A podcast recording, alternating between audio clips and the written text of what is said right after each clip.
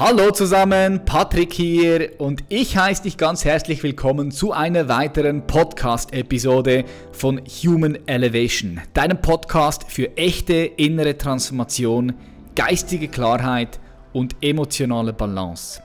Falls du neu hier bist und du dich fragst, um was es hier genau geht und was du für dich aus den Folgen mitnehmen kannst, möchte ich dir ganz kurz etwas Kontext geben.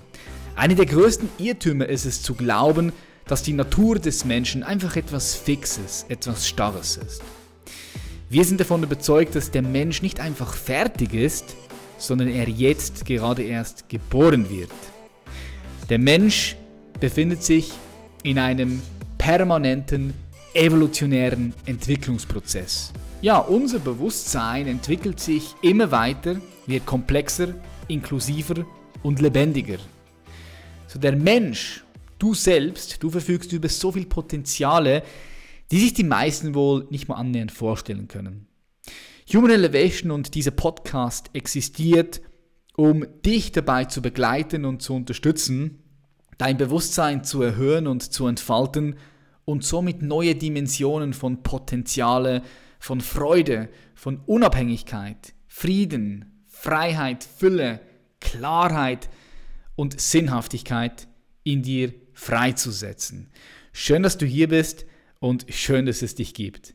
Lass uns direkt einsteigen. Heute haben wir wieder einen sehr spannenden Gast bei uns. Wir haben den Bestseller-Autor von Biohacking, Optimiere dich selbst, Max Gotzler, mit dabei, der auch jetzt gerade sein neues Buch veröffentlicht hat, Der tägliche Biohacker. Wer ist Max Gotzler? Er ist Gründer von flowgrade.de, Biohacker, Leistungssportler und Blogger. Als einer der führenden deutschen Biohacker bietet der Autor über seine Webseite Informationen und Produkte zur Selbstoptimierung an. Dazu veröffentlicht er den wöchentlichen Biohacking-Podcast, die Flowgrade Show, mit renommierten Gästen aus den unterschiedlichsten Bereichen. Dazu zähle ich auch, habe mit ihm vergangene Woche einen Podcast aufgenommen für seine Show. Max Gotzler spricht außerdem regelmäßig auf Veranstaltungen über das Thema Biohacking und wurde bereits in zahlreichen Medien wie beispielsweise der Zeit Online, ARD Panorama, Blomberg, Brand 1, RTL Extra und die Deutsche Welle präsentiert. Lass uns einsteigen. Ich freue mich sehr auf ein spannendes Gespräch. Wir sprechen über Selbstoptimierung. Du kriegst ein paar Tipps mit, ein paar Hacks, wie du produktiver sein kannst, wie du mehr in den Flow reinkommst. Es wird sehr, sehr spannend. Ich heiße ganz herzlich willkommen in der Show Max Gotzler. Maximilian Gotzler, herzlich willkommen in der Show. Ja, vielen Dank, lieber Patrick. Freut mich total, dass ich da sein darf. Ja, mich auch. Wie geht's dir? Mir geht's hervorragend. Ich habe, äh, wie ich dich ja schon vorgewarnt habe, eine blaue Zunge, ich was, ich, ja. was äh, bewirkt, dass ich gerade tatsächlich in so einem mentalen Flow bin. Das ist ein Mittel, das habe ich vor kurzem kennengelernt. Und das hilft mir dabei, jetzt gerade in diese Episode mit möglichst viel mentaler Power zu starten. Geil, was ist da drin? Wie muss, man, wie muss man sich das vorstellen, wenn man jetzt zuhört? Ist es so eine Art Kaugummi oder eine Art von Snooze, das du jetzt in deinem Mund hast? Genau, also diejenigen, die Snooze zum Beispiel kennen, man packt das tatsächlich auch in seine ähm, Backentasche zum Beispiel. Und zwar, es ist, es nennt sich für alle, die jetzt zuschauen, äh, Blue Canatine. Und zwar, das äh, sind zwei Freunde eigentlich von mir mittlerweile, die aus der Biohacking-Szene kommen, ein amerikanischer Doktor und ein philippinischer, der Dok Dr. Scott Scher und Dr. Ted Achocoso. Die haben das entwickelt und zwar, das ist so ein kleines, die, die nennen das ein Trochet, mhm. eine, Tro eine Trosche, und zwar ist es wie so ein kleines Wachsquadrat. Äh, und äh, ja, es besteht aus vier nennenswerten Inhaltsstoffen, und zwar äh, Methylenblau. Das ist das, was meine Zunge da blau färbt, was ein Stoff ist, der auch sehr gut studiert ist, der auch eingesetzt wird schon bei zum Beispiel auch der Krebstherapie, aber in dem Fall als Nootropikum, weil es die Mitochondrienleistung fördert mhm. und eben mehr ATP im Körper produziert, also mehr Strom und besonders auch im Zusammenhang mit der Sonne. Also wenn ich das nehme und dann mich der UV-Belastung aussetze, dann produziert der Körper viel ATP. Und dann ist noch drin Koffein, das kennt der eine oder andere, die ja. psychoaktivste Droge der Welt. äh, Nikotin, ein Milligramm in einer Tusch und CBD. Und zwar die Idee dahinter. Was ein Cocktail hier, du. Genau, also das ist wirklich Biohacking. Aber das Interessante ist, dass du hast ja, wenn du das Hirn jetzt betrachtest von, ähm, also aus Biohacking-Perspektive, ich sage mal, viele Biohacker, die wollen einfach nur ähm, ja, Mittel nehmen, um jetzt akut mal schneller zu denken, so ein bisschen. Also äh, das, das ist die Hirnfunktion. Und dann hast du eben aber auch noch die Hirngesundheit. Und das Spannende eben an dem Teil, finde ich, dass die sich wirklich Gedanken gemacht haben. Das CBD zum Beispiel ist neuroprotektiv auch noch. Mhm. Das bedeutet, du hast dieses High durch die Stimulantien, durch das Koffein und das Nikotin und so die Grundlage durch das Methylenblau, also mehr Energie. Und dann dämpfst du aber so ein bisschen dieses Gefühl ab, das jeder kennt, der ein bisschen zu viel Kaffee getrunken hat, dieses jittery Feeling, äh, durch das CBD, das sich so ein bisschen eben in so einen längerfristigen Flow bringt. Und äh, das CBD ist eben dazu neuroprotektiv. Das heißt, zum einen fördert das jetzt die Hirnfunktion für, mein, für den Podcast mit dir. Äh, zum anderen ist es aber auch langfristig für die, für die ähm, Gehirngesundheit interessant, weil auch Methylenblau wird schon bei Alzheimer und Demenz auch eingesetzt und ist da sehr vielversprechend, ähm, verbessert anscheinend auch die Erinnerungsfunktion. Ja, und das ist so der neueste Biohack, mit dem ich mich gerade so rumschlage. Geil. Ich liebe, wie du es erzählst, weil da ist Begeisterung drin. ja, ich sehe, du brennst für das Thema. Mega nice. Ich habe auch Erfahrungen gemacht mit Koffein und mit CBD. Das habe ich schon tatsächlich gemacht. Ich habe als ich das erste Mal rumexperimentiert, rumexperimentiert habe mit CBD, hochwertiges CBD, wirklich richtig gut Full Spektrum, wo all die verschiedenen Cannabide auch drin haben. Und habe das vor der Meditation genommen, am Morgen, und habe mhm. gemerkt, hm, ist, ich komme ich komm eigentlich leicht rein. Manchmal wurde ich aber ein bisschen schläfriger auch, je nachdem, wie viel Drops ich genommen habe. Und dann habe ich danach mit Kaffee dagegen gewirkt, mit dem Stimulanz. Und das war auch ein angenehmer Flow. Ja. ja, total. Also es gibt ja, der Stephen Kotler, der Gründer des Flow Genome Projects, äh, der hat äh, mal in einem Vortrag eine Methode beschrieben, um möglichst schnell so ein bisschen die Abkürzung in einen Flow-Zustand. Und das war tatsächlich eine Kombination aus Kaffee, eine Runde Laufen und CBD. Mhm. Weil du hast ja also in einem psychologischen Flow-Zustand diverse neurochemische, neuroanatomische Veränderungen, zum Beispiel eben dein präfrontaler Kortex tritt zurück. Das nennt sich diese transiente Hypofrontalität. Und das geschieht ganz gut beim Laufen. Ein Läufer kennt das so ein bisschen als das Runner's High. So, mhm. du als Kraftsportler kennst es sicherlich im Gym, so den Pump. ich als Basketballer so in the zone. Und dann hast du das CBD, das zum äh, einen auch noch die Ausschüttung von Anandamid fördert, was das laterale Denken unterstützt, also diese Mustererkennung, Kreativ Kreativität im ja. Prinzip. Und dann hast du eben die Stimulanz Koffein, die Dopamin ausschüttet und dich motiviert, nach vorne zu gehen und so. Und die Kombination eben von Motivation, Kreativität und dann noch äh, das Ausschalten des, des, inneren Kritikers, das ist ein, eine super Voraussetzung für den Flow-Zustand. Mhm. Wenn wir jetzt gerade so einsteigen mit den Substanzen, also ich gehe mal davon aus, dass du als einer der bekanntesten Biohacker Deutschlands immer viele Dinge ausprobierst, rumexperimentierst, liest. Wie, wie, gehst du da vor? Wie muss man sich das vorstellen? Wie können die Zuschauer und Zuschauerinnen vorstellen, was machen Biohacker? Ah, vielleicht ja, die, die das Wort noch nie gehört haben. Total, gerne, ja, natürlich. Ich finde es spannend, weil wir eigentlich den, den, Begriff ja so ein bisschen jetzt für die moderne Zeit verwenden. Äh, allerdings mein Argument ist immer, dass der Biohacker eigentlich ein Archetyp ist. Also das, es gab schon immer Leute, die halt sich interessiert haben, die sich, wie du ja auch, ich würde dich auch als Biohacker bezeichnen, dazu gesagt, äh, die sich bewegt haben so an der Grenze zwischen was wir eben schon wissen und was wir irgendwie erfahren haben und was wir eben noch nicht wissen. Und ich jetzt als Biohacker, und wenn du den Begriff Biohacking einfach mal auseinander nimmst, dann sind da zwei Wörter drin. Zum einen Bios oder Biologie und Hacking, eine Art der Entschlüsselung. Das heißt, es geht im Prinzip um die Entschlüsselung meiner Biologie. Und ich übersetze es immer ganz gerne so mit dem Ziel der Selbstverwirklichung auch und eben das, was du ja auch sehr in, in deinem Programm mit Human Elevation machst, dieses selbstbestimmte Leben. Äh, mhm. Der Biohacker würde vielleicht sagen, ich lasse meine biologischen Prozesse wieder für mich arbeiten, denn ich habe selbst das Recht zu bestimmen, wie ich mich jeden Tag fühle. Und wenn ich mich auskenne, was diese biochemischen Prozesse, diesen biomolekularen Pflänzchen, was eben unser Körper und dann auch Geist darstellt, wenn ich die verstehe und die verändern kann, dann kann ich sie eben anpassen auf meine persönlichen Bedürfnisse. Und dann übersetze ich Biohacking immer ganz gerne mit biologischer Potenzialentfaltung. Mm. ja. Und, äh, ja, mich hat das eigentlich schon immer interessiert. Ich kam ja auch aus dem Leistungssport wie du. Also ich war Basketballer und kam da eigentlich so in Berührung damit. Und meine erste Frage als Sportler war immer so, wie kann ich denn noch ein bisschen was rausholen aus meinem Training, aus meinem Sport? Und für mich war immer so ausschlaggebend, ich hatte damals, äh, ich habe ja an der Boston University unter anderem gespielt in der NCAA Basketball und hatte da auch Mitspieler, die halt extrem wirklich talentiert waren, Supersportler. Wie groß bist du? Wie groß bist du? Zwei Meter genau. Ah, okay. Habe ich mir schon gedacht, dass du groß bist, ja.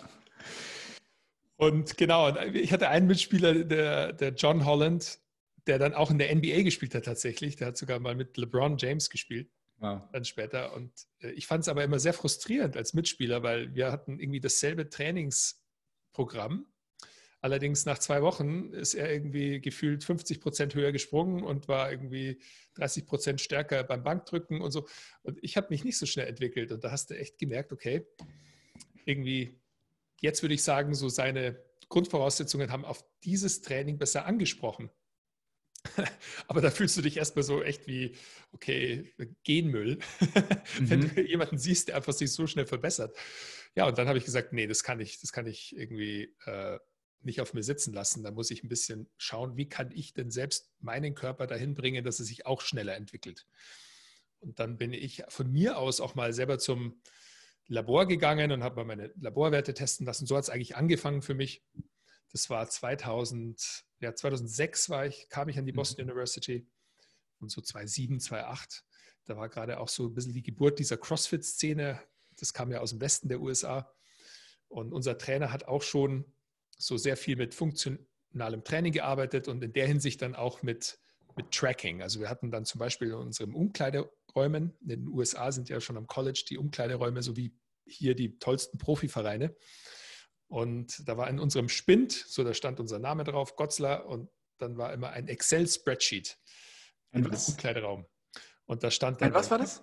Ein, ein? Äh, ein, ein, Spreadsheet, so ein, ein Zahlenblatt, also mehr oder ah, weniger okay. ein, ein Ausdruck, ja. einfach tabellarisch aufgelistet, wo du gerade stehst. Und zwar war da drauf Körperfettanteil, Maximalkraft bei diversen Übungen, Antrittsgeschwindigkeit und dann deine Basketballstatistiken. Und dann konntest du halt über den Lauf der Saison so eine Trendanalyse fahren. Und ich fand das total faszinierend. Ich dachte, ah, das ist ja echt also super, weil du dann gesehen hast, ah, okay, in der Phase habe ich mich extrem gut verbessert. Was war da los? Da habe ich gut geschlafen, da habe ich das, das und das Training gemacht. Äh, dann in der Off-Season meistens hat der Körperfettanteil zugenommen. Das heißt, mhm. Kenne ich, kenne ich. Bin ich mir sicher. Und genau, und dann, da ist eigentlich so das Interesse gekommen. Und da kamen dann so die ersten Firmen. Äh, damals gab es eine Firma, die gibt es immer noch, äh, Inside Tracker in Boston. Ähm, das du ja aus deinen Bodybuilder-Zeiten auch ganz gut kennst, die Stadt, glaube ich. Ja, war eine gute Stadt, Weltmeister geworden dort. Ja, genau, super. Und ich war eben äh, da ja in, in einer Community auch mit diversen Sportlern. Wir hatten ja auch ein super Eishockey-Team an der Boston University und dann gab es ja die Boston Red Sox, die, das, das Baseball-Team. Äh, und die hatten dann eben schon gearbeitet mit dieser Firma Inside Tracker und die hatten auf Basis von Blutwerten ihre Fitnessprogramme und Ernährungsprogramme verbessert. Und äh, ja, das hat mich damals dann so fasziniert, dass ich eigentlich dann später, als ich wieder in Deutschland war, dann mit dieser Idee mal hausieren gegangen bin und äh, mal eine PowerPoint gebaut habe und gesagt, das können wir doch auch machen einfach mal eine Webseite bauen, um Leuten dabei zu helfen, ihre Blutwerte besser zu verstehen. Mhm. Und damals habe ich den Begriff Biohacking auch noch gar nicht so gekannt. Das kam dann natürlich auch wieder aus Amerika später rüber. Damals war das alles noch so unter dem Begriff Selbstvermessung, Quantified Self. Und dann kamen die ganzen ersten Fitness-Tracker, Fitbit und, äh, genau. und so. Ja, und dann, so hat es eigentlich angefangen. Und meine erste Unternehmung, äh, BioTracker, mit der habe ich dann versendbare Labordiagnostik verkauft, tatsächlich. Also das hat uns ein Labor dann bereitgestellt. Das war so ein Test, da hast du dich in den Finger gepiekst, Tropfen Blut auf dem Filter, den ins Labor geschickt. Und dann äh, hatten wir eine Schnittstelle gebaut, eine technische, und die Werte des Kunden dann auf einer Webseite schön farblich dargestellt mit Empfehlungen und äh, diversen Informationen noch rund um das Blutbild letztendlich. Denn wir haben eigentlich das Problem gelöst, jeder kennt es, die, diesen schwarz-weißen Laborbericht, der, den keiner versteht. Der Arzt gibt ja. mir in die Hand und dann zirkelt er irgendwas ein und sagt, ja, Normalbereich, alles gut. Und da haben wir gedacht, nee, das, das geht besser, das können wir besser. Und genau, daraus ist eigentlich alles gewachsen, was ich dann heute mache. Dann kamen irgendwann Produkte dazu und Events und Bücher und äh, eben das, dann, heute bin ich ein Biohacker. Okay, geil. Das war, war das mit den Bluttests, die ihr gemacht habt, noch vor Flowgrade oder war das schon Flowgrade? Das war davor tatsächlich. Also das war äh, interessanterweise eigentlich eine super Idee, die auch sehr gut ankam. Das hat mir auch sehr viel Presse damals verschafft. Also da bin ich dann einmal komplett, 2013, 14, durch die deutschen Medien gespült worden. So bei RTL, ARD, Die Zeit, Brand 1, damals hat es angefangen. Und dann hatte ich auch äh, ja, eigentlich viele Besucher auf der Webseite. Das Problem war, dass das Produkt war noch nicht so ausgereift oder es hat vielleicht noch nicht das Problem so gut dargestellt, äh, dass wir auch ökonomischen Erfolg hatten. Das heißt, wir hatten mhm. zwar viele Besucher, aber irgendwie hat keiner die Tests gekauft. Und dann war auch immer so ein bisschen das Feedback, okay, ich weiß schon, ich habe Vitamin D-Mangel, kann ich bei euch auch ein Produkt kaufen? Und dann kam irgendwann die Idee, okay, wir brauchen eine Apotheke. So, wir haben den Arzt so ungefähr und jetzt äh, machen wir einen Shop mit den Produkten, um die Leute eben dabei zu unterstützen. Und unser erstes Flowgrade-Produkt waren tatsächlich dann Vitamin D-Tropfen. Die haben wir heute noch. Und das hat auf einmal dann wahnsinnig gut funktioniert. Wir hatten dann auch Fremdprodukte aufgenommen, äh, unter anderem die Firma Bulletproof. Vielleicht kennt der eine mhm. oder andere schon den Bulletproof Coffee.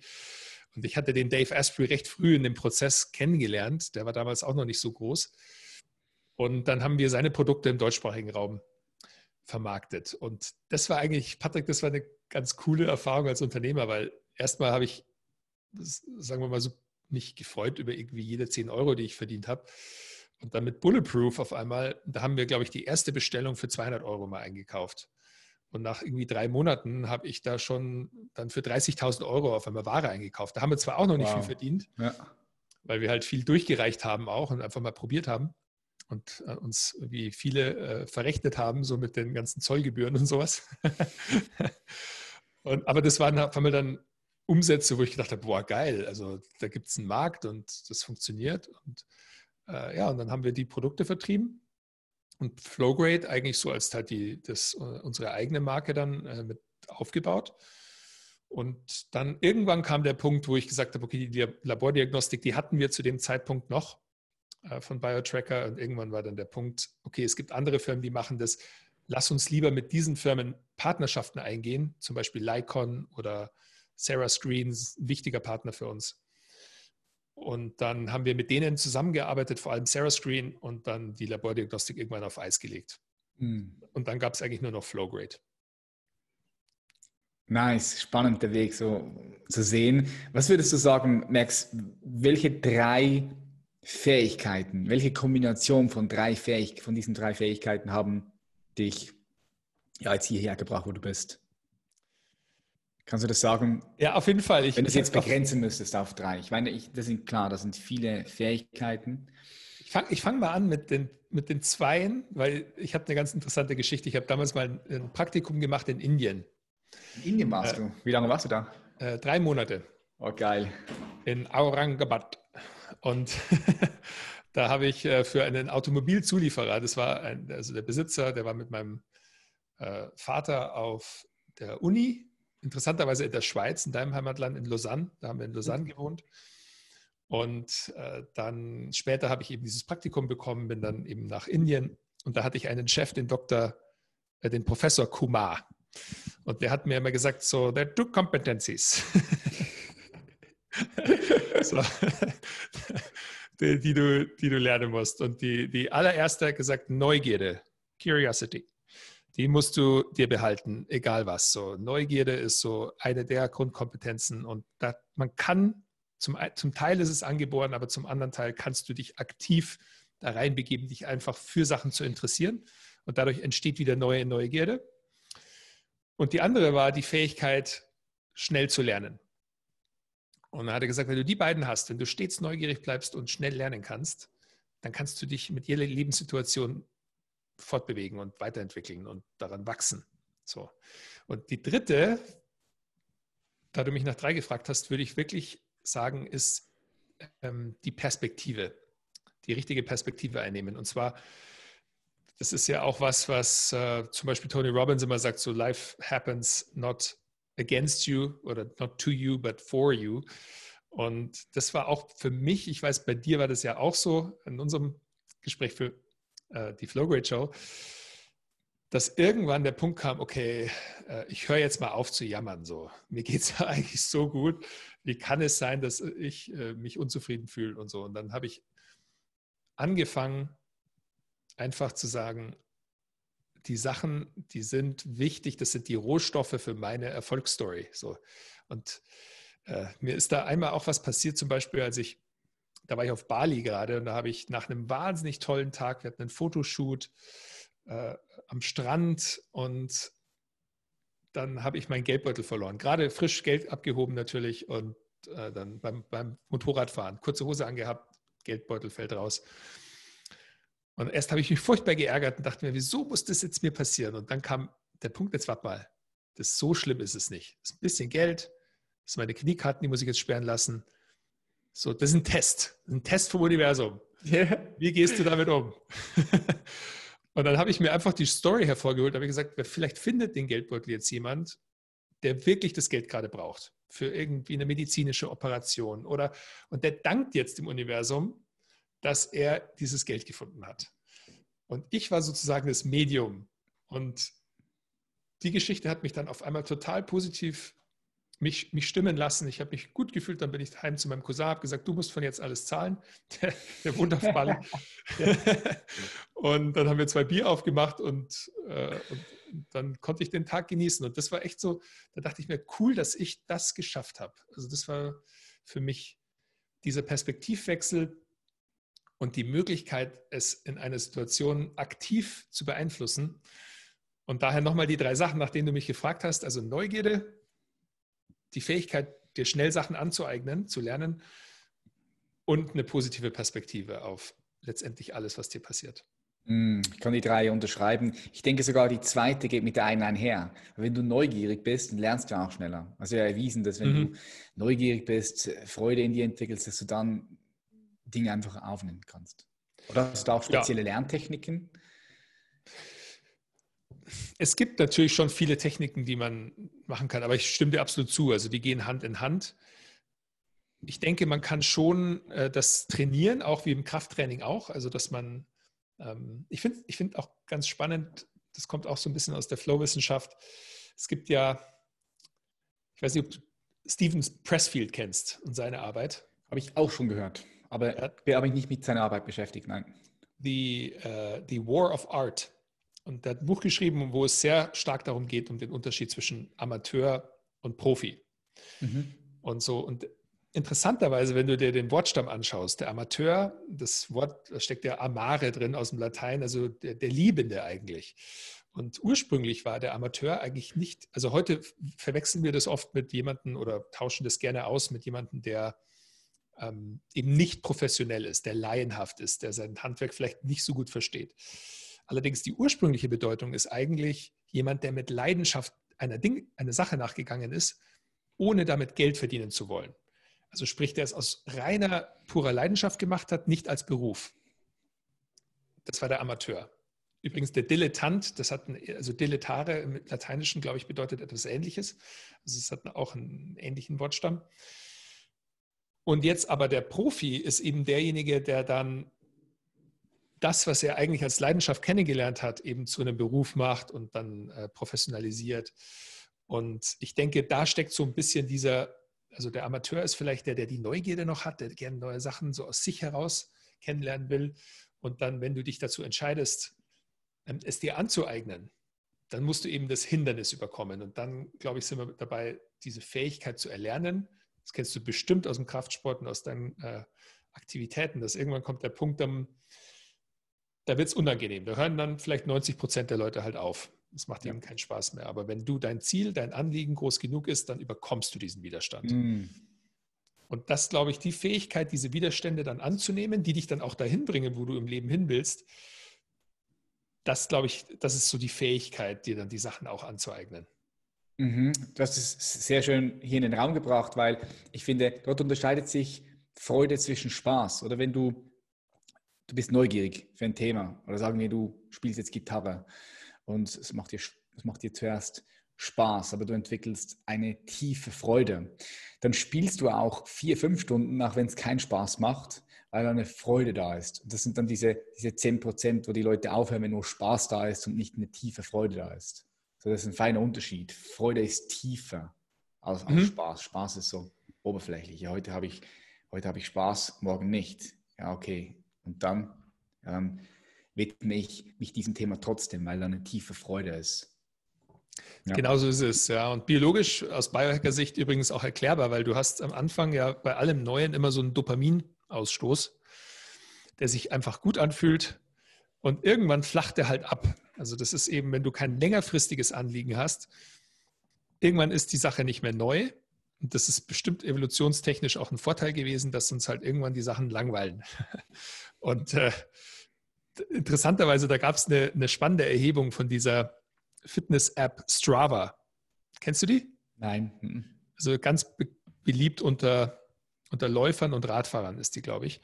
Und die, also die haben wahnsinnig viele Nutzer, hunderte Millionen, glaube ich. Und wow. die, hatten, die hatten eine Analyse gefahren mit 800 Millionen Datensätzen, wann die Leute eine neue Aktivität aufhören, und zwar äh, bei Neujahr. Und haben dann erkannt, dass nach 19 Tagen im Schnitt war der Punkt, wo die Leute dann aufgehört haben. Und dann seitdem übrigens in England ist der 19. Januar der Quitters Day. oh, das habe ich auch schon mal gehört. Ja, dass es in der Regel so 19 Tage dauert und dann fällt die alte Gewohnheit wieder in sich zusammen. Oder genau. die neue Gewohnheit, die neue, die, die man versucht aufzubauen, fällt wieder in die alte Gewohnheit zurück. Und eben der Grund dafür ist, weil die Motivation wechselt. Also die Motivation am Anfang, das nennt sich im Englischen äh, Promotion Motivation. Das ist eben viel Dopamin und äh, Endorphine und Glückshormone. Und dann eben so nach den 19 Tagen ähm, wechselt die in eine sogenannte Prevention Motivation. Das heißt, zu dem Zeitpunkt hast du dann schon einige Sachen aufgebaut und dann geht es weniger darum, das ist so ein bisschen das Phänomen, das vielleicht der ein oder andere kennt, dass du mehr motiviert bist, deine 100 Euro, die du schon hast, nicht zu verlieren, als noch motivierter zu sein, noch 100 Euro dazu zu verdienen. Mhm. Und am Anfang, wenn du nichts hast, dann ist es erstmal einfach, dich zu motivieren, die 100 Euro zu bekommen. Wenn du sie aber dann mal hast, dann bist du e-, eben eher motiviert, das zu beschützen, was du bereits erworben hast, als Neues zu erlangen. Und wenn man das aber erkennt, dann kann man eben daran arbeiten, das größere Anliegen dahinter zu erarbeiten, um weiterhin motiviert zu bleiben. Mhm. Wie machst du das als Biohack, Biohack jetzt aus der Sicht von, von dir? Wie würdest du das machen, wenn jetzt jemand sich hier erkennt? Er, er, er erkennt so, scheiße, 19, 20 Tage ziehe ich durch und dann falle ich wieder zurück ins alte Muster. Was kann man da machen aus der Sicht eines Biohackers? Also es ist natürlich genau das, was, äh, worum es auch bei dir natürlich geht, und zwar die große Frage nach dem Warum. Aber warum das funktioniert, biologisch gesehen, das ist wieder ganz spannend. Da gibt es tolle Wissenschaft auch dazu von äh, Dr. Robert Sapolsky von der Stanford University, ein Primatenforscher, der ein Buch geschrieben hat, das nennt sich Behavior. Äh, auf Deutsch heißt es Gewalt und Mitgefühl. Super gutes Buch. Ist ein ganz schöner Schinken. Und da geht es sehr, sehr viel eben um auch Angst, generell Angst, Furcht und auch Motivation. Und er beschreibt, dass eigentlich Motivation, ja, er reduziert es, sagen wir mal, in einem Teil auf Dopamin. Sagen wir, es ist das Dopaminsystem und Dopamin ist eben der Stoff, der dich dazu bringt, dich auch zu bewegen, der eine oder andere kennt es vielleicht auch von Parkinson, Parkinson, wo äh, der Dopaminstoffwechsel gestört ist und die bekommen dann tatsächlich als Medikament L-Dopa. Und dann eben das, um das Zittern auch zu unterbinden. Also es spielt eine Rolle bei Bewegung, aber eben auch bei Glücksgefühlen und eben dem Gefühl der Motivation. Und dann gibt es in der heutigen Welt ist es eben ganz schwierig, weil wir in, in, sehr kurzfristigen Motivationszyklen leben. Das heißt, jeder, der irgendwie Instagram verwendet oder Netflix schaut, der weiß, ähm, so dieser Kick, noch die nächste Folge anschauen, runterscrollen, das ist sehr, sehr ähnlich wie jemand, der im Casino sitzt und eben den, den diese Maschine ja. betätigt, den Hebel ja. betätigt, genau. Und dann gibt es eine längerfristige Motivation und die hat eben der Sapolsky auch erkannt, äh, die ein Anliegen beinhaltet. Und zwar ein Anliegen ist ein Ziel, das sozusagen nicht genau definierbar ist. Ich gebe dir ein Beispiel. Zum Beispiel ein Soldat, der für sein Vaterland in den, äh, in den Krieg zieht. Da ist oft das Anliegen dahinter sogar ein Ziel, das jenseits seines eigenen Lebens liegt. Das ist genauso wie zum Beispiel Eltern, die ihren Kindern was vererben wollen und mhm. dafür morgens aufstehen und zur Arbeit gehen. Und das sind, also meinte auch Sapolsky, das ist eigentlich eine Eigenart des Menschen. Das macht kein Tier so, dass wir motiviert werden können von Sachen, die jenseits unseres eigenen Lebens liegen. Allerdings, es muss nicht unbedingt jenseits des Lebens liegen, sondern es kann auch einfach ein langfristiges Ziel sein, das undefinierbar ist. Also zum Beispiel ein Vorbild für die Kinder sein. So, ich will, ich will mein Kindern ein gutes Vorbild sein. Das ist etwas, was du jetzt nicht unbedingt erreichen kannst, sondern das du jeden Tag erreichen kannst. Also sprich, da gibt es nicht der Punkt, ach, okay, jetzt bin ich Vorbild und jetzt bleibe ich eins, sondern du musst dich sozusagen dauernd dazu motivieren, ähm, um, um es jeden Tag zu sein und dich auch so verhalten. Und äh, das ist zum Beispiel meines Erachtens ein sehr, sehr gutes Anliegen. Ein anderes ist, und da bin ich mir sicher, dass es zum Beispiel eines, das dir bestimmt im Herzen liegt, ist, äh, Menschen zu inspirieren, zu befähigen, ihr Leben wieder in die eigenen Hände zu nehmen. So, das ist etwas, was dir sehr am Herzen liegt. So willst du in Erinnerung bleiben, so willst du gesehen werden. Das motiviert dich langfristig. Und dafür stehst du jeden Tag auf. Und für den Athleten kann es eben auch sein, ich denke da immer gerne an Kobe Bryant oder auch Michael Jordan. Die haben sich nicht zufrieden gegeben mit einer Meisterschaft.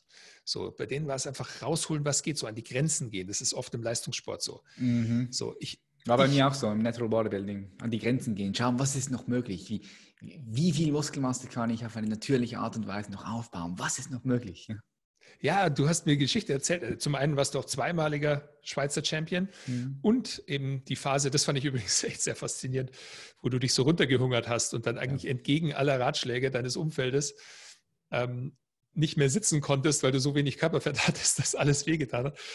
Äh, da, da, da musst du schon wirklich ein tiefes Anliegen haben, um dich dann so zu quälen, um, um so motiviert zu bleiben, dein Ziel zu erreichen. Mhm. Also das aus Biohacker-Sicht. Deswegen, ich würde jedem empfehlen, wirklich, wenn du merkst, du blockierst auch irgendwo oder irgendwie dir, dir fehlt die Motivation, den Spieß ein bisschen umdrehen und sagen, okay, mein Körper, irgendwie, irgendwie geht die Kosten-Nutzen-Rechnung für mich noch nicht auf.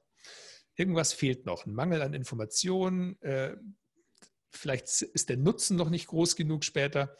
Also dann arbeite mit deinem Körper und entwickle so dieses Warum, das dann so genial wird, dass du, dass die Kosten einfach es mehr als wert sind. So, also diese Kosten-Nutzen-Rechnung, die ist eben, unser Unterbewusstsein schützt uns fast davor, weil ich finde das mhm. auch aus der Biohacking-Szene manchmal ein bisschen fragwürdig. Wir arbeiten ja auch viel mit Smart Drugs. Ich meine, ich würde sagen, das ist eben auch eine Smart Drug, aber das Problem ist, wenn du konstant dein System überschreibst, weil du dich für Sachen motivierst, wofür dein Unterbewusstsein eigentlich gar nicht motiviert ist, dann, dann gehst du deinen ganzen Alltag lang Dinge nach, die du eigentlich gar nicht machen willst. Und du, du zwingst dich eigentlich dann dazu durch die Einnahme von Substanzen, die dich dann dahin bringen. Ja, du das sehe ich sehr gefährlich. Ja, ja. Ich denke, es tun. Ja, genau. Äh, es ist spannend, dass du das in, den, in den Raum bringst als Biohacker, weil ich denke, ja, hier gibt es doch so eine feine Linie. Ich sehe es ja schon bei mir bei Kaffee. Schau mal, merkst, ich habe früher, also ich bin ab, absoluter Kaffeeliebhaber. Ich liebe geilen Kaffee. Ich mache mir den Kaffee immer frisch, das heißt, ich male ihn. Mhm. Mache ich auch. Wie 60 mache ich, wie 60, ja, dann gieße ich das Wasser drüber und dann geht der Kaffee extrem smooth. Und er ist aber auch stark.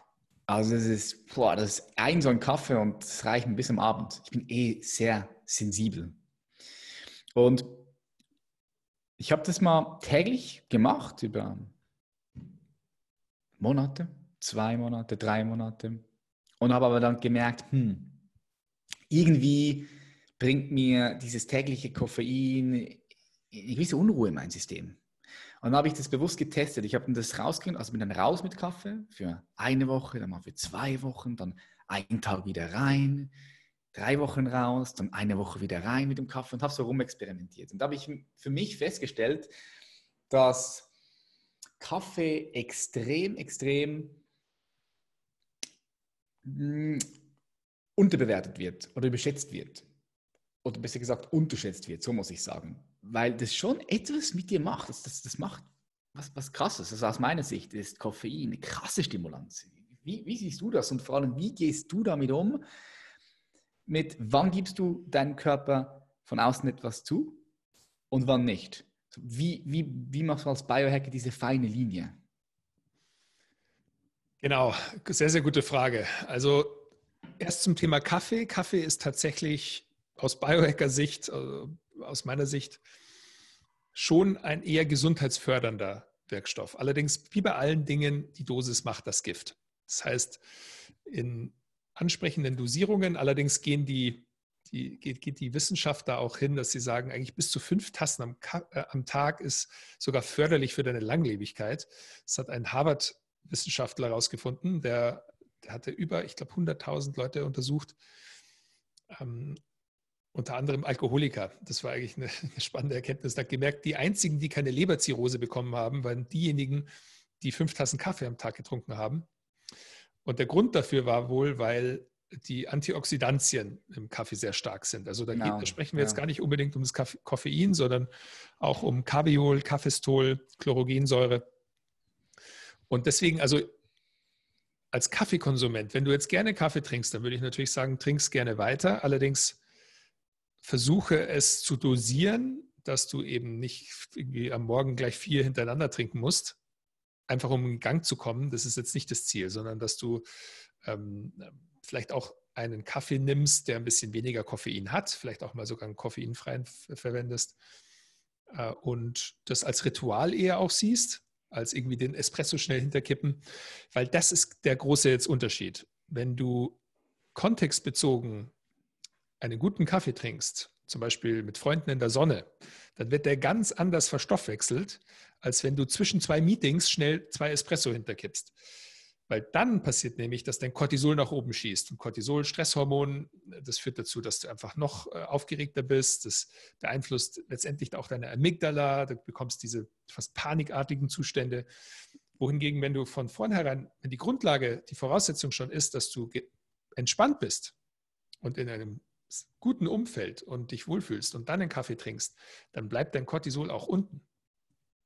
Und äh, vor allem auch hat äh, jemand mal sogar einen Gastartikel für meinen Blog geschrieben, der Moritz von der Borch, ein, ein Medizinjournalist, der suggeriert hat, dass wenn du Kaffee zum Beispiel in der Sonne trinkst, allein schon das Sonnenlicht dazu führt, dass er anders verstoffwechselt wird. Hm, spannend, ja. Kann ich mir gut vorstellen. Und das bedeutet, dass, also mit den ganzen Substanzen würde ich immer sagen, deine Grundlage muss eigentlich stimmen. Das Problem ist, wenn du eine Substanz brauchst, um schon in einen gewissen Zustand zu kommen, gefährlich.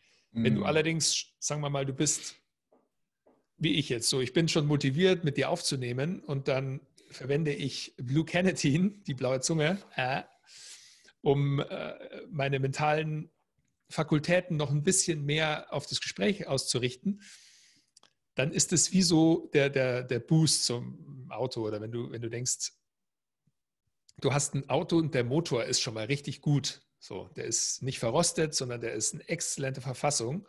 Und dann gibst du halt noch ein bisschen Turbotreibstoff rein. Dann fährst du auch schneller. Aber wenn du jetzt in ein verrostetes altes Auto, das überhaupt gerade mal noch so fährt, dann noch diesen Supertreibstoff reinfährst, dann fährt es vielleicht noch, aber das geht dann definitiv auch schneller kaputt. Mhm. Mhm. Das ist so ein bisschen das Bild, das ich habe.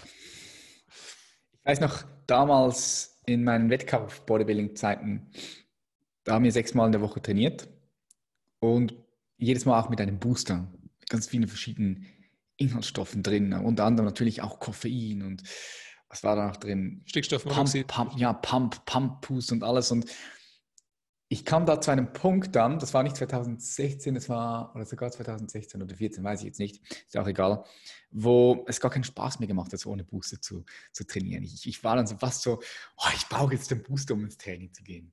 Und da habe ich auch schon gemerkt, oh, das, das ist nicht gut. Also wenn du morgen einen Kaffee brauchst, um wach zu werden, das, da würde ich sagen, da ist etwas schiefgelaufen. Da würde ich vielleicht mal Abstand nehmen, wieder das System von alleine hochfahren und damit du es gesagt hast, Kaffee oder andere Stimulantien bewusst zu konsumieren, bewusst und ein Ritual daraus zu machen. Also mache ich es jetzt mit Kaffee. Ich trinke einmal in der Woche einen Kaffee. Am Mon immer am Montag ist mein Kaffeetag. So mache ich einen schönen Wirklich, Ritual. einmal die Woche, okay. Wow. Einmal in der Woche, ja, einmal. Ja, ich hab, das ist hochdiszipliniert. Also ich kann, ich, kann, ich kann auch drei Wochen keinen Kaffee trinken, aber ich, ich, ich gönne mir, das ist so eine, eine, eine, eine meiner Standards, eine meiner Regeln. Also ich gönne mir einmal in der Woche einen Kaffee und ich habe auch keinen Verlangen, Dienstag oder Mittwoch einen Kaffee zu trinken, aber ich will mir einmal in der Woche einen Kaffee gönnen. Was du gesagt hast mit dem Antioxidant, das ist klar. Also Kaffee ist alleine aus diesem Grund gesund wegen dem Antioxidant. Aber wie, wie sieht es mit Koffein aus? Bist du, bist du da im, im Bilde? Ist, ist Koffein selbst als reine Substanz, wenn du sie täglich nimmst, täglich, ist es noch im grünen Rahmen? Wie siehst du das? Ja, es, es, da sind wir auch wieder eigentlich beim Individuum. Also übrigens ein, ein, spannender Aspekt beim Biohacking ist eigentlich ein Mangel an Pauschalempfehlungen. Es ist immer sehr schwierig, mhm. bis auf ganz wenige Sachen, wie zum Beispiel Wasser trinken oder Luft atmen, äh, die du eigentlich jedem Menschen empfehlen kannst. Es gibt tatsächlich Menschen, die, also bin ich über einen Arzt drauf gestoßen, die können mit Koffein besser schlafen. Das gibt es tatsächlich. Das trifft natürlich für 95 oder 99 Prozent der Menschen nicht zu. Ganz im Gegenteil. Allerdings, es ist von Person zu Person ein bisschen unterschiedlich. Jetzt jemand, der zum Beispiel aufwacht und sich müde fühlt, weil er einen schwachen Blutdruck hat. Kaffee ist blutdruckfördernd, da kann es eingesetzt werden, um so ein bisschen besser in Gang zu gehen äh, und zu kommen. Jetzt Koffein an sich ich habe zum Beispiel meine Genetik äh, getestet und bin ein sehr schneller Verstoffwechsler von Koffein. Das heißt, mir macht es nicht so viel aus. Ich kann recht viel trinken, ich kann es auch recht spät trinken und mein Schlafverhalten bleibt recht konstant. Allerdings irgendwann ist es auch bei mir zu viel. Jetzt jemand, der sehr langsam Koffein verstoffwechselt, da staut sich das Koffein sozusagen im Körper auf und der bekommt dann einfach ein unangenehmes Gefühl. So, und dann ist es definitiv auch nicht mehr förderlich, dann ist es nicht mehr gesund. Der sollte sicherlich weniger nehmen. Zum Beispiel auch jemand, der halt einen Mittagsschlaf machen will oder generell eben in den Tiefschlafphasen kommen will, da blockiert das Koffein im Kopf die Rezeptoren und ähm, letztendlich sammelt sich dann dieses Adenosin im Kopf an.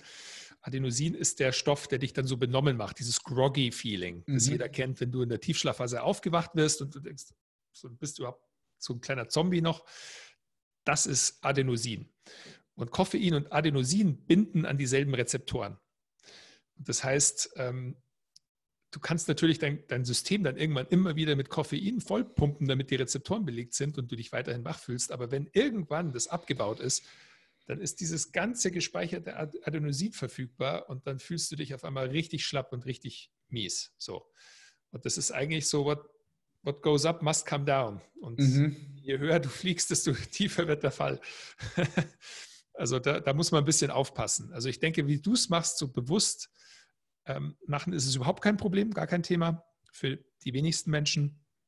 Ansonsten würde ich auch empfehlen, generell bei vielen von psychoaktiven Substanzen, was eben Koffein ist, es ist die psychoaktivste, meistverwendetste Droge der Welt, on- and off-cyclen. Das heißt, mhm. immer mal wieder eine Phase haben, wo ich vielleicht mehr trinke und dann mal sagen, okay, jetzt mache ich auch die nächsten zwei Wochen mal gar keinen. Schaffe ich das? Wie fühle ich mich dann? So, wenn, wenn du dann nach einem, zwei Tagen Kopfweh bekommst, dann bedeutet das, dann hast du vielleicht ein bisschen zu viel gehabt vorher. Mhm. Und dann mal den Körper wieder daran gewöhnen, dass er auch ohne da zurechtkommt, weil wir eben sonst hast du eine Abhängigkeit. Und eine Abhängigkeit ist immer dann der nächste Schritt ist Sucht und ja. das sollte man vermeiden. Das sehe ich auch so. Eine Abhängigkeit ist immer mies. Das solltest du auf jeden Fall vermeiden. Vor allem, wenn du ja auch, also wenn du jetzt ein, wenn du jetzt ein freiheitsliebender Mensch bist und sagst, Freiheit ist ein wichtiger Wert für dich, dann beginnt dort natürlich auch Freiheit. Wie sehr bist du abhängig von deinem Kaffee morgens? Wie sehr bist du abhängig von Nahrungsmitteln, von Food, von Süßigkeiten? Ja, finde ich auch. Ja. Absolut. Also es ist genau dieses Thema ferngesteuert sein. Also willst mhm. du dein Glück wirklich abhängig machen von deinen externen Faktoren? Oder andere Optionen nehmen, willst du selbst bestimmen, wie du dich fühlst und so. Und äh, eben dieses bewusste, also ich denke, das ist ein super Punkt, den du vorhin angesprochen hast, dieses bewusste Entscheiden. Also wenn du dich dabei erwischt, dass du im Café sitzt und sagst, also fast schon automatischen Kaffee bestellen willst, aber dann sagst, ah nee, heute hätte ich lieber Lust auf einen grünen Tee. Das ist ein gutes Zeichen. Mhm. Gibt es bei dir so gewisse Rituale, die du mal mit uns teilen möchtest, wo du sagen würdest, die sollte jeder mal ausprobieren?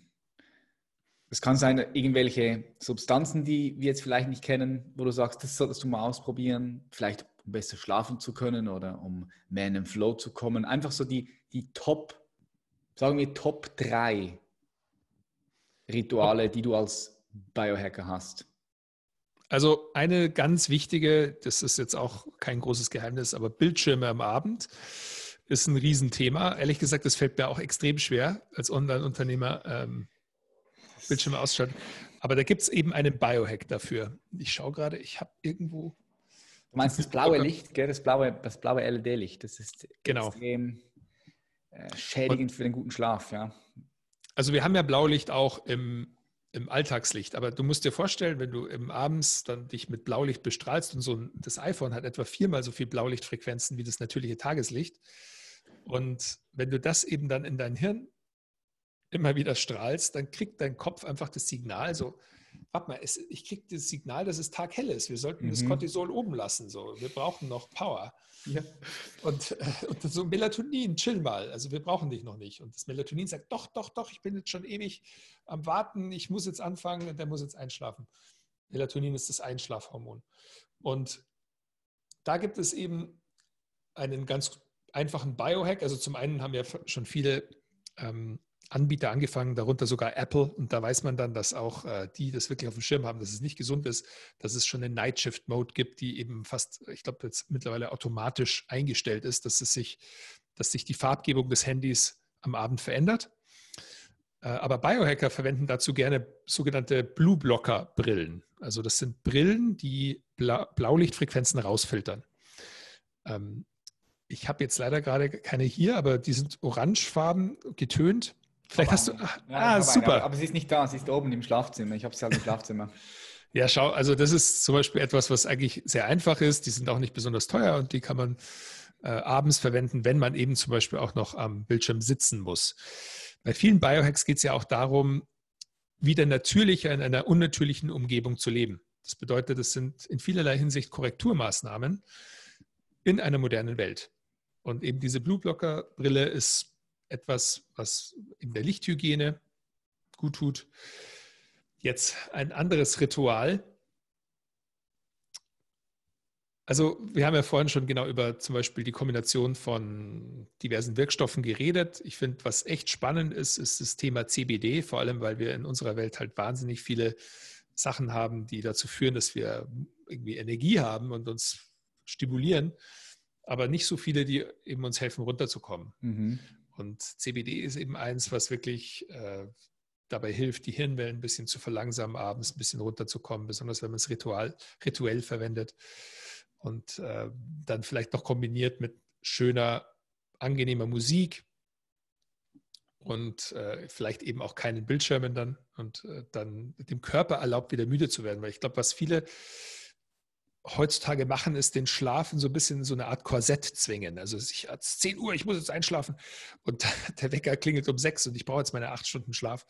Und wenn du es als Leistungssportler kennst du es ja auch, wenn du so richtig müde bist, dann holt sich der Körper den Schlaf. So, das ist ein natürlicher Prozess. So, der, der, der wird ihn sich holen. Also ich kenne es als Basketballer auch, da sind wir todmüde ins Bett gefallen damals nach so einem anstrengenden Tag und dann hast du ganz tief und fest geschlafen.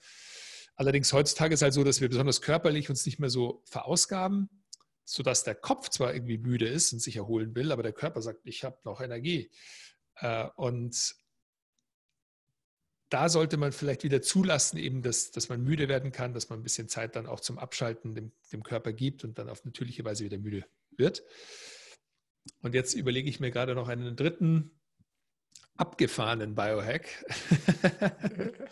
also was jetzt ja gerade im Kommen ist, äh, das ist, also das sind wir beim Thema Meditation, aber technologieunterstützte Meditation. Das ist mhm. gerade so ein Thema, ähm, das habe ich jetzt auch mal letztes Jahr intensiv gemacht, tatsächlich sogar in einem Labor, einem Neurofeedback-Labor.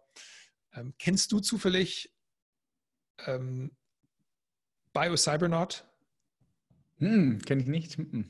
Ist es so eine App, wo du Bio-Feedback bekommst, wenn du meditierst? Es ist noch keine App, es ist sogar selbst ein, also ein Zentrum. Und zwar der Doktor, das ist ein Amerikaner, Dr. James Hart. Der hat ein Labor, äh, also ich glaube in Kanada hat er eins, in, in Sedona, Arizona, in den USA hat er eins und eins im Allgäu. Okay. weil, weil er deutsche Wurzeln auch hat und da hat er die Chance gehabt. Und da hat er fünf Neurofeedback-Kammern. Und ich komme gleich dazu, dass es eben mittlerweile auch Handheld-Geräte gibt, also die man zu Hause verwenden kann. Aber wie das abläuft, es ist total abgefahren, Patrick. Würde ich dir wirklich empfehlen, wenn du die Chance mal hast. Sieben Tage lang bekommst du jeden Tag deinen Kopf ausgemessen und bekommst an die diversen Cortices Elektroden drangeklebt, die deine Hirnwellen messen. Und dann begibst du dich in eine Kammer, das ist wirklich wie so eine Eisenkammer, das ist totaler Retro-Look. Für diejenigen, die vielleicht den Film Vergiss mal nicht mit Jim Carrey kennen, also es ist wirklich abgefahren. Äh, und du sitzt in dieser Kammer und hast fünf Lautsprecher um dich rum. Und deine Hirnwellen sind mit Kabeln verbunden, die stecken so in der Wand drin. Und du bist in diesem dunklen Zimmer. Vor dir ist ein Bildschirm. Und vor jeder Session musst du einen Test machen, einen Stimmungstest. Da wirst du gefragt, ob du diverse Emotionen spürst. Und übrigens, das ist dann auch noch gekoppelt an den Lügendetektor, der über deine Hirnwellen herausfindet, Geil. ob du die Emotion tatsächlich spürst oder eben nicht. Und dann geht irgendwann das Licht aus, du bist komplett im Dunkeln und alles, was du hörst, ist eben die Aktivität deiner Alpha-Welle. Die Alpha-Welle ist eine langsamere Tagträumerwelle, sagt man immer ganz gern. So ein, so ein entspannter Fokus. Wenn wir jetzt sprechen, sind wir meistens in der mittelschnellen äh, Beta-Welle. Der Theta-Zustand ist so der Meditationszustand, die, der ist noch langsamer als die Alpha-Welle. Und das heißt, es ist, es nennt sich Neurofeedback. Und während du eben in einen meditativen Zustand kommst, bekommst du über diese Lautsprecher vorgespielt was deine Hirnwellen sind. So jetzt die vorderen Lautsprecher sind dann auch andere Instrumente als die hinteren. Das heißt, du machst eine Art Konzert mit deinem eigenen Kopf. Krass. Und das Ziel davon ist, du kannst es nämlich auch anders einstellen. Du kannst zum Beispiel auch die Theta-Welle, es gibt auch ein Theta-Training. Ich habe jetzt speziell das Alpha-Training gemacht, weil das, der Alpha-Zustand mehr der Flow-Zustand ist, der Theta-Zustand mehr der meditative Zustand. Und über das Feedback, über diese Töne, bekommt dein Unterbewusstsein das Signal, was an Methoden oder Strategien, die du eben machst, um zu meditieren, funktioniert, um diese Welle ansteigen zu lassen. Mhm. Und nach dem Doktor meinte er eben, also äh, das ist jetzt, sagen wir mal, von seiner Seite und vielleicht ein bisschen Marketing dabei, aber er sagt, dass ein Mönch, der über 20 Jahre halt meditiert, der kommt in sogenannte Zen-Zustände, Samadhi oder ja, Satori. Satori, genau. Ja. Satori, glaube ich, ist im Yoga-Bereich und Samadhi ist eher im Zen-Bereich. Oder andersrum. Es gibt verschiedene, gibt ganz viele verschiedene ähm, Wörter, die versuchen, diesen Zustand zu beschreiben, ja. Genau. Und er sagt eben aber über diese technologische Unterstützung lernt ein Unterbewusstsein halt viel, viel, viel, viel schneller, was funktioniert und was nicht. Und nach sieben Tagen, sagt er, also haben Leute dann zumindest kurzfristig schon Zustände eben wie ein Mönch, der 20 Jahre meditiert. Okay. Und äh, also ich kann nur sagen, also ich fand ein wichtiger Aspekt von dem ganzen Programm ist noch die Psychotherapie, die da eigentlich anschließend nach jeder Session dann stattfindet. Also sprich, du bist in dieser Kammer, du hast keine Ahnung, wie lange, es sind, glaube ich, Stunden. Und irgendwann, aber du, du verlierst das Zeitgefühl dann auch in solchen Zuständen. Ja, und danach setzt sich der Dr. Hart dann noch mit dir hin und interviewt dich und spricht über was, was eben passiert ist und so. Und, ähm, wir hatten das zu dritt gemacht tatsächlich und also da sind extreme Dinge passiert. Das war wirklich so tiefste Traumabewältigung und äh, nach besonders Tag 4, 5, das war dann schon echt intensiv. Und genau, also das war so meine Erfahrung mit Neurofeedback. Und jetzt vielleicht für den Endkunden, weil diese Programme sind oft sehr hochpreisig, muss ich dazu mhm. sagen. Also ich hatte die große Chance, dass ich gesponsert wurde eben, äh, da er bei unserem Flowfest war. Und, ähm, aber eben, das geht dann schon in die Bereiche so fast 20.000 mhm. Euro für die Woche. Und das klingt spannend. Super spannend. Aber für diejenigen, ja, die es vielleicht mal Lust haben auszuprobieren, es gibt ein, ein, schon einen, ein Gerät, das ein Kopfband sozusagen, das schon Hirnwellen messen kann. Das nennt sich das Muse Headband. Ja, das kenne ich, ja. Genau. Und damit kann man schon mal so eine Erfahrung machen, wie es ist, Technologie unterstützt zu meditieren. Und da wird noch viel kommen in nächster Zeit. Also bisher sind die noch so im Testen, was halt funktioniert. Es gibt ein paar Geräte und das äh, dazu gesagt, also es ist ja nicht so, dass du eingreifst in deinen Kopf. Das, das heißt, dir wird eigentlich nur Feedback vorgespielt. Das bedeutet, dein Kopf lernt eben, was passiert eigentlich in mir und wie komme ich dahin, wo ich eigentlich hin will. Also nicht, dass man jetzt da Hirnwäsche betreibt. Das ist nicht das Ziel. Es ist, ist, kein Neurolink von, von Elon Musk. Wird nichts in den Kopf rein, reingebohrt. Genau, also das, das sind wir noch entfernt. Das ja. halte ich auch noch für zu früh. Okay. Nice, spannend. Ja, Muse habe ich auch schon gehört. Gibt es da auch schon wirklich gute Geräte, die, die funktionieren? Oder ist das so ein bisschen ja, Voodoo Science? Also im Moment, ich habe mit den Wissenschaftlern gesprochen, die, es richtig machen, die empfehlen schon, dass man das eben mit einem also Profi macht und einer Technologie, die eben, also zum Beispiel bei mir war es ja so, der Kopf wurde ausgemessen auch ja. und so. Es wurde wirklich sichergestellt, dass die richtigen Stellen am Kopf, die die größte Wellenaktivität haben, eben beklebt werden.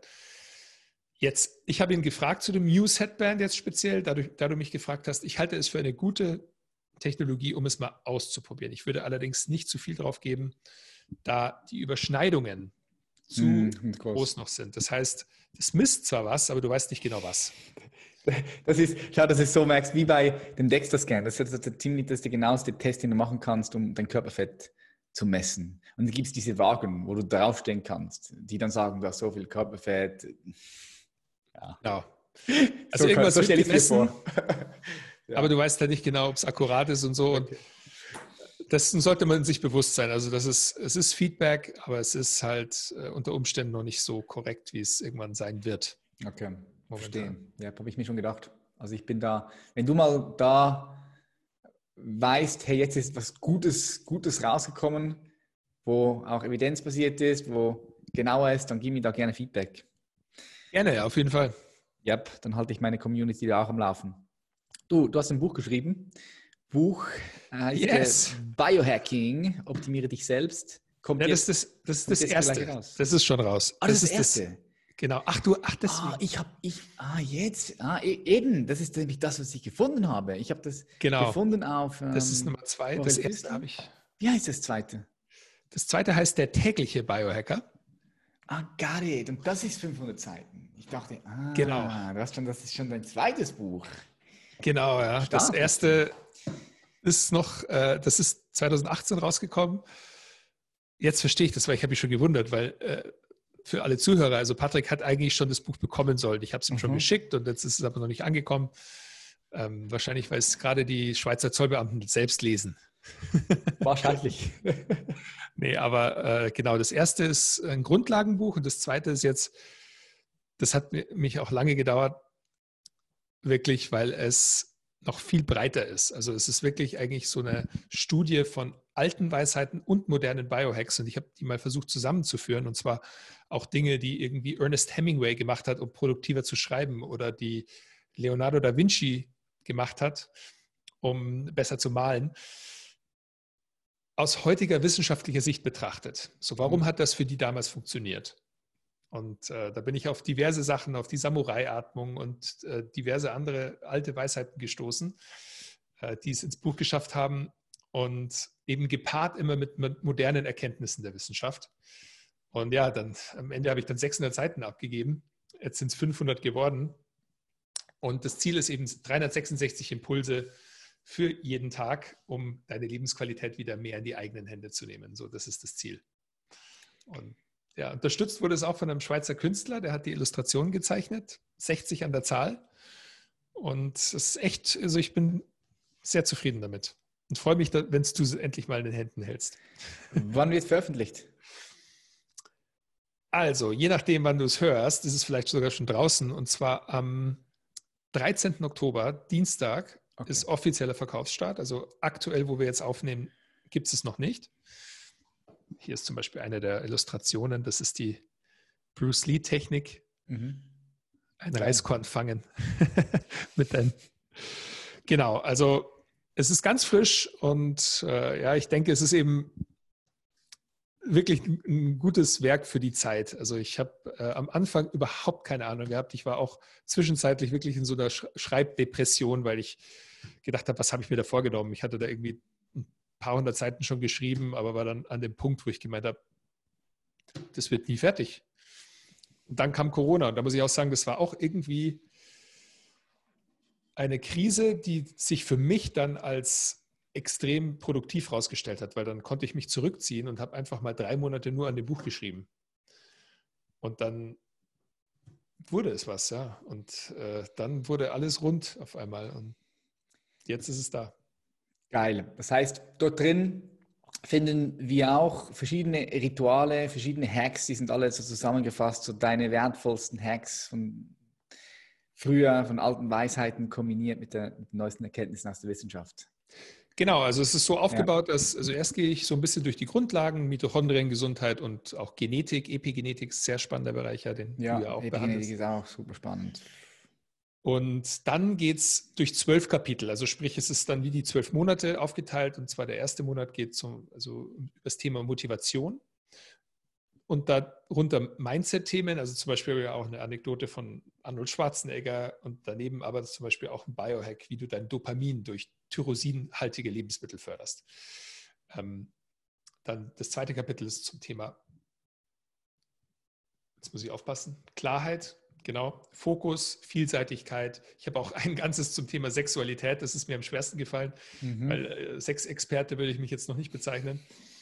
Aber da habe ich dann diverse Leute interviewt und ähm, das ganze Buch eben beinhaltet eigentlich viel von meinen Podcast-Gästen, die ich interviewen durfte.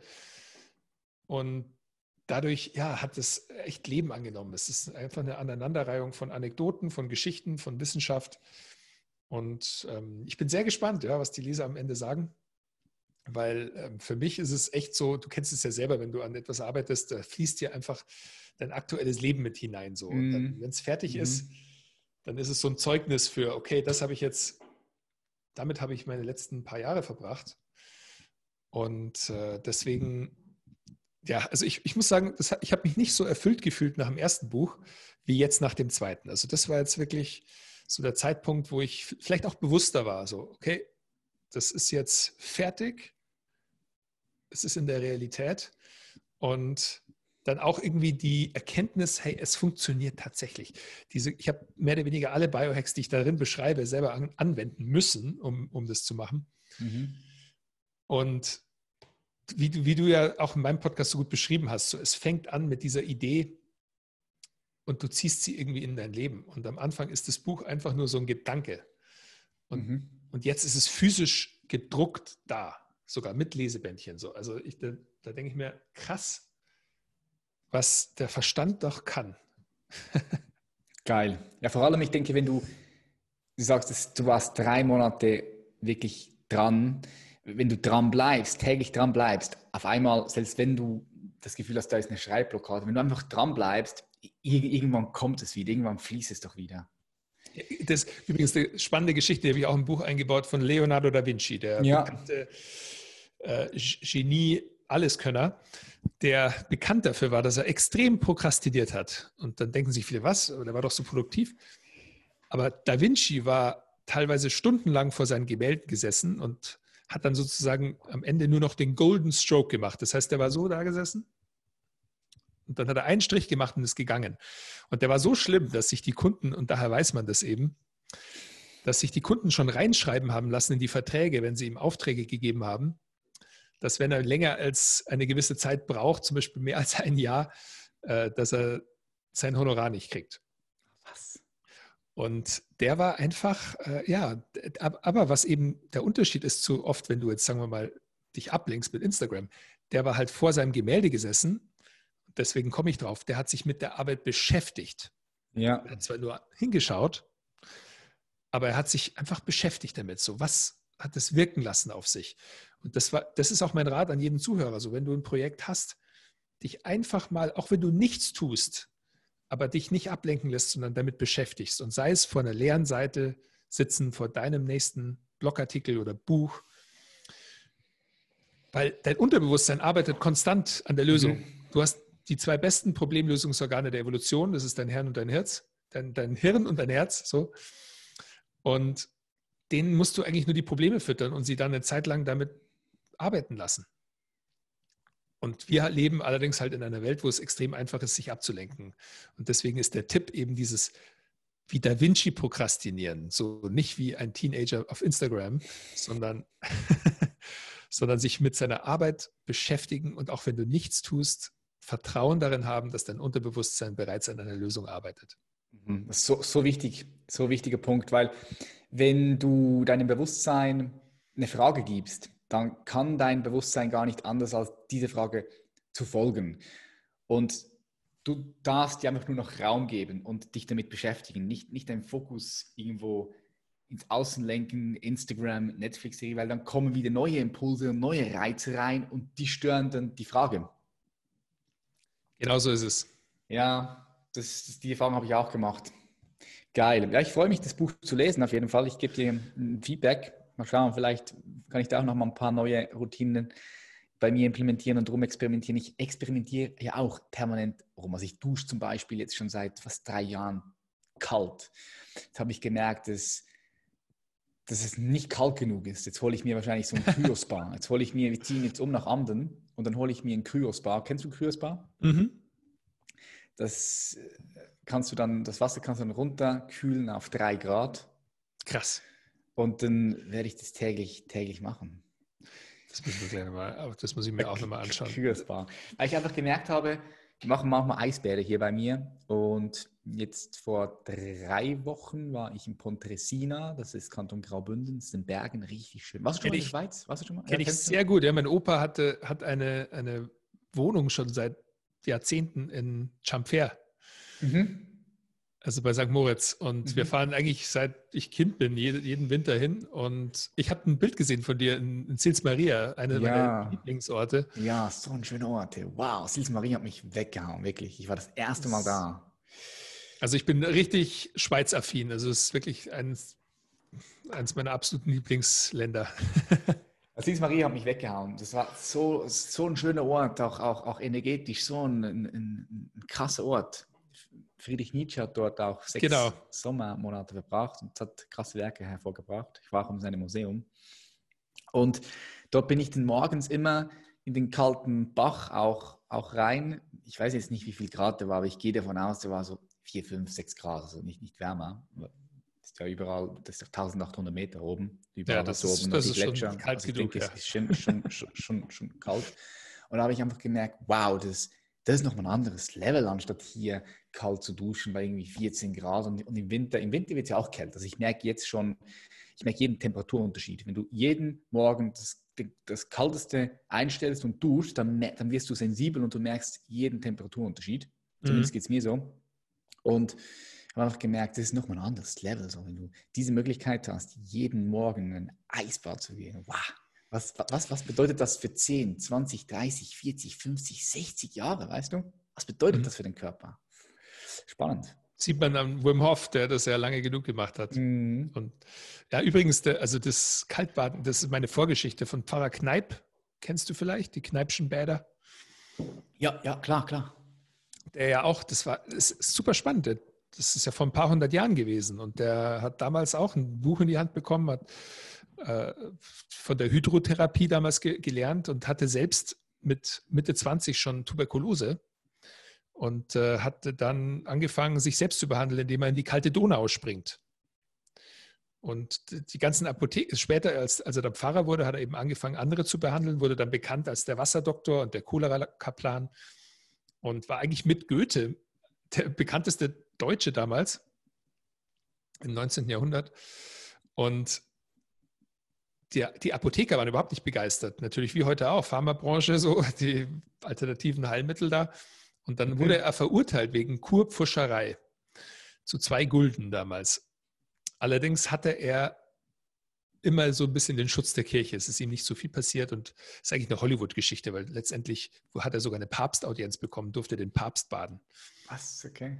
Geil. Und äh, aber genau, aber wie Pfarrer Kneip getickt hat, er war wohl auch sehr stur, weil er im Gerichtssaal, als er verurteilt wurde, dem Richter noch ein Rezept ausgestellt hat gegen seine Gicht. die Story von ihm kenne ich nicht. Ich kenne die, die Bäder. Die gibt es in guten, guten Spas gibt es gar nicht überall, also durchlaufen kannst. Genau, es war dann ein Apotheker, der hatte äh, sich dann die Rechte gesichert und hat ja bis heute die Marke dann äh, Kneipp, da gibt es ja auch äh, Duschgels mittlerweile und Shampoos und so weiter. Ähm, also der, der, es ist nach wie vor, und die Kneipschen Bäder und die Thermen. Ähm, genau, die Bäder, die kenne ich, ja. ja. Mit wem würdest du gerne mal essen gehen, Max? Kommt dir da speziell jemand, jemand in den Sinn, so die Top 3 Leute, mit denen du gerne mal essen gehen würdest? Wer ist, Boah, also definitiv, da, dich inspiriert? Definitiv ein Schweizer mit dabei und zwar, äh, ich war früher auch begeisterter Tennisspieler. Mm. Ein, also Roger mm. Federer ist für mich ein absolutes Vorbild, menschlich wie professionell. Ich finde den Typen einfach Hammer.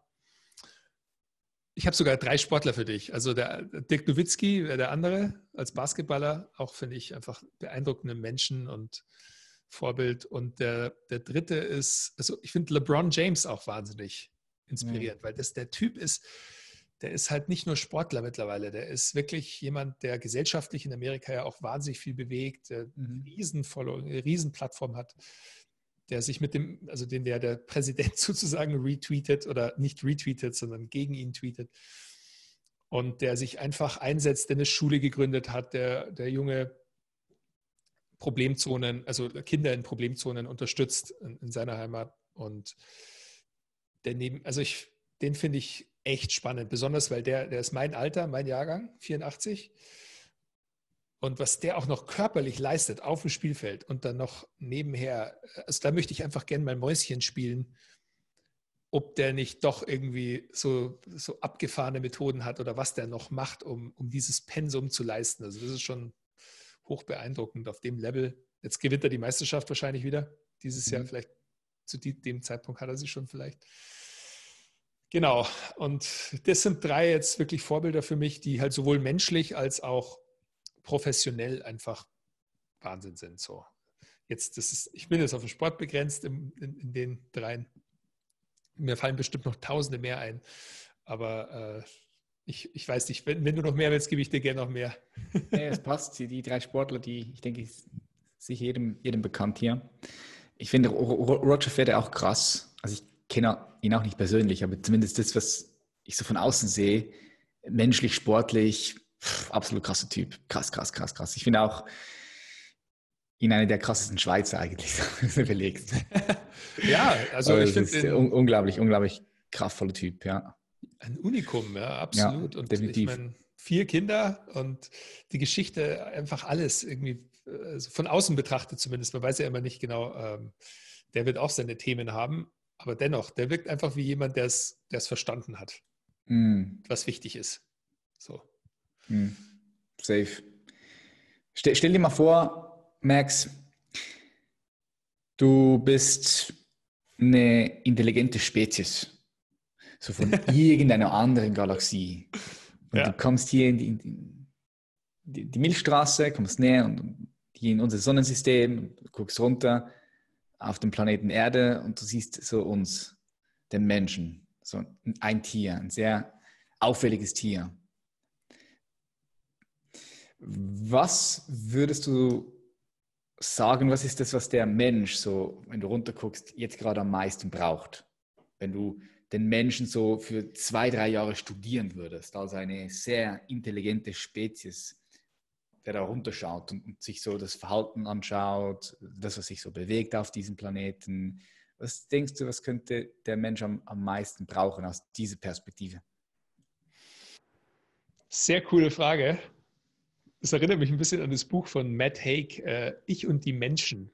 Das mhm. ist ein äh, britischer Schriftsteller, super guter Schriftsteller, wo eigentlich er genau das Szenario zeichnet und äh, vielleicht auch an das Buch angelehnt, weil am Anfang denkst du immer, vielleicht, oh, die Menschen, die sind irrational und als Masse total irgendwie, also in der Masse ist, sind sie doof und gewalttätig und kriegen sich selbst und so. Und dann geht er eben ins Detail und erkennt, dass eigentlich aber auch wahnsinnig viele positive Eigenschaften so in der Menschheit eben stecken. Und ich denke auch, dass die im Großen und Ganzen überwiegen. Da sind wir, glaube ich, auf einer Linie. Und jetzt von oben betrachtet, denke ich, was die Menschen gerade am meisten brauchen, also ich, was mir gerade wirklich in den Sinn kommt, war Gelassenheit. So. So, weil, weil du hast, wenn du von oben schaust, habe ich so irgendwie den Autofahrer, der hupt und der zur Arbeit will und sich irgendwie anstrengt, äh, sein Leben in die richtige Richtung zu zwingen und aber mit allem eigentlich unzufrieden ist. Und da wünsche ich eigentlich jedem so einfach ein bisschen mehr Gelassenheit, zurück äh, zu sich selbst finden. Ich glaube, das ist auch gerade eine Riesenchance dazu, ähm, sind wir auch dann natürlich in der Hinsicht bei dem Thema Bewusstsein, Bewusstheit, sich gegenüber, seinem Umfeld gegenüber, aber einfach mal irgendwie den Fuß vom Gaspedal nehmen und das große Ganze betrachten und zu sagen, wie du hast es so schön beschrieben. So, wir sind in, einer, in einem Kosmos, der 13,7 Milliarden Jahre, glaube ich, was alt ist. Hm. Und mindestens. Wir, wir begegnen uns hier und so. Und diesen, diese Momente, das zu realisieren, wie was für ein Riesenwunder irgendwie das ist und dass wir uns jetzt unterhalten können und austauschen und uns geht's gut und wir sind irgendwie in unserer Kraft gerade und gesund und wir können das weitergeben, wir können das mit anderen teilen ähm, und das einfach mal so sein lassen, so und nicht äh, weniger aus, also aus dem Tun rauskommen und mehr äh, eben ins Sein lassen, wie Christa Bischof sagen würde, so weniger Kopf, mehr Herz. okay. Ja. Nice. Geil. Würde dir gerne noch die letzte Frage stellen, die ja, ich auch gerne. immer wieder mal meinen Gästen und ähm, Gästinnen, ich weiß nicht, ob es das Wort gibt, Gästinnen. Ich glaube, da kannst du bei Gästen. Männlich, weiblich, ja.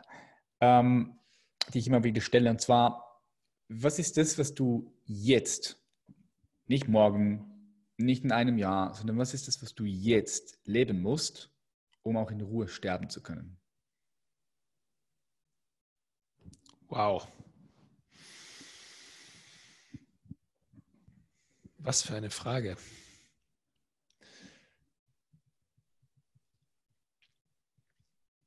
Also eine große Erkenntnis, dass ich jetzt leben muss um in Ruhe sterben zu können. Ja, was musst du jetzt leben, um in Ruhe und im Frieden von ihr gehen zu können? Wenn jetzt der Moment kommen würde oder morgen oder wann auch immer. Also ich glaube, was ich wirklich, was mir auch, auch schwer fällt, ist dieses ohne Erwartungen leben. Weil ich glaube, wenn du in Ruhe sterben willst, wenn, wenn du eben so erwartungsgetrieben bist, so von allem, weil dann erwartest du ja auch so, wie der Tod abläuft vielleicht, dass du dann ein Licht siehst oder sowas oder dass du vielleicht eine transzendente Erfahrung hast, dann kannst du nicht in Ruhe sterben, weil dann sagst du, wo ist das Licht? ja. Aber wenn du ohne Erwartungen einfach das annimmst, wie es ist, dann kannst du in Ruhe sterben.